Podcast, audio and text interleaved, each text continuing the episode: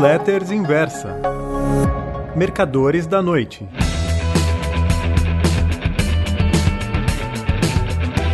Oi, meus amigos. O título da newsletter Homens Mercadores da Noite de hoje é Ao Alcance do Celular.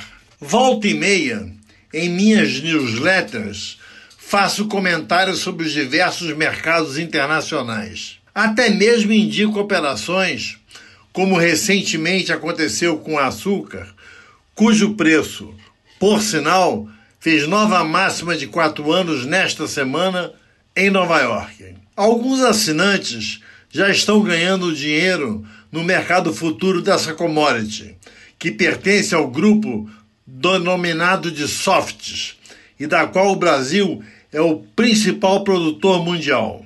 Outros querem saber como operá-lo. Sugiro a estes últimos que procurem uma corretora que abra e opere contas internacionais de derivativos. No seu papel de site de conteúdo, a Inversa não pode intermediar negócios com as instituições financeiras que executam as operações. Nós não somos brokers, nem mesmo introducing brokers, como são denominados os profissionais que se limitam a apresentar clientes para as brokerage houses. Meu principal objetivo nesta newsletter é ir preparando os assinantes para os novos tempos que inevitavelmente virão. E não vai demorar muito com essa guinada que o Brasil está dando para o liberalismo. Daqui de São Paulo, do Rio ou de qualquer outra localidade brasileira que tenha sinal de internet, vocês terão oportunidade de operar commodities, instrumentos financeiros, opções de compra e venda, calls e puts, índices de ações e até mesmo ações à vista, em qualquer bolsa do mundo. É importante deixar claro que o Brasil continua sendo uma economia fechada, mas já foi muito mais. Acho até graça lembrar. Antes dos anos 1990, por exemplo, os cartões de crédito brasileiros tinham a inscrição Valid Only in Brazil. Ao viajar para o exterior, só podíamos comprar mil dólares no câmbio oficial. Sim, havia isso, dólar oficial. O restante, se fosse o caso, precisava ser adquirido de um doleiro. Com a inflação, que mais tarde se transformou em hiper, os brasileiros de mais posses e até mesmo de classe média, com medo de uma moratória interna, o confisco de Fernando Collor foi mais ou menos isso tinham contas fora do país. A maioria não era declarada no imposto de renda daqui. As mudanças foram acontecendo aos poucos, num ritmo muito mais lento do que seria de se desejar. Numa delas, o próprio Collor abriu as importações de veículos e outros produtos, forçando a indústria nacional a se modernizar para enfrentar a competição externa. Recentemente, o ministro da Economia, Paulo Guedes, incluiu em suas intenções permitir que os brasileiros possam manter contas em dólares nos bancos daqui, coisa corriqueira em qualquer país desenvolvido. Eu quero abrir uma conta em euros, diz com a maior naturalidade um londrino ao seu gerente na City, e aplicar o saldo em obrigações do Tesouro da Espanha. Completa.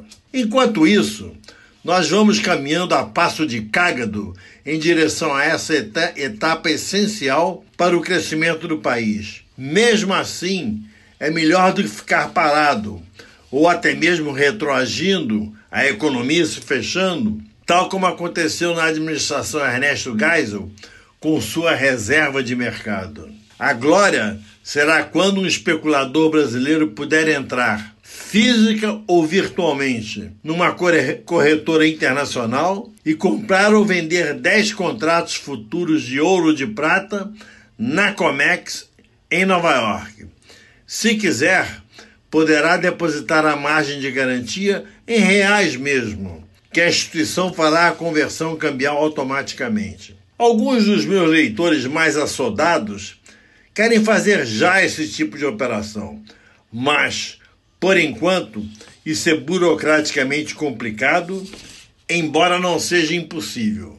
Quando essas situações acontecem, me lembro da época em que estudava mercado de capitais na Graduated School of Business Administration da New York University, NYU, ocasião em que eu não aplicava nem especulava em nada, mas que me deu grande retorno, simplesmente porque aprendi como funcionam os diversos mercados. Só mais tarde, quando retornei ao Brasil, pude pôr em prática muita coisa que estudei lá, entre elas análise gráfica, uso de computadores para calcular rentabilidade de carteira de ações e, maravilha das maravilhas, operar calculadoras eletrônicas com quatro, sim, eu disse quatro memórias. Por falar em calculadoras, a Frieden alemã, que eu trouxe dos Estados Unidos para o Brasil e que atraía traders de outras mesas de operação do Rio de Janeiro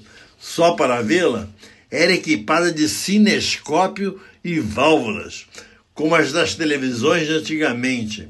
Era preciso esperar aquecer para funcionar. Quando escrevo sobre açúcar, petróleo, café, S&P 500, índice Nikkei e etc., é principalmente para que você, caro amigo leitor, vá se familiarizando com o mercado internacional, tal como aconteceu comigo nos anos 1960. Tenho certeza de que logo estará operando esses ativos, pagando imposto de renda, URG, no Brasil, sobre os lucros que obteve lá fora, mas, por outro lado, deduzindo dos resultados daqui as perdas internacionais. O mercado brasileiro sempre foi extremamente fechado, impedindo que nossos traders aproveitassem as oportunidades ensejadas em todo o mundo desenvolvido.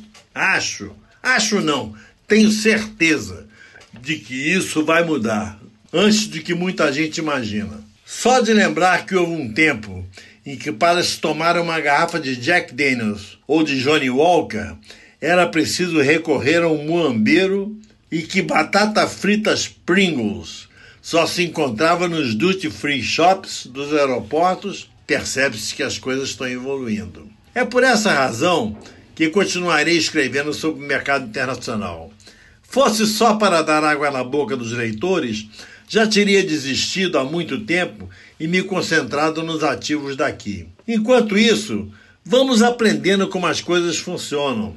Logo você estará digitando em seu smartphone Buy 10 mass sugar at 1371 with a stop at 1349. Era tão fácil e simples quando eu fazia isso. Muito obrigado.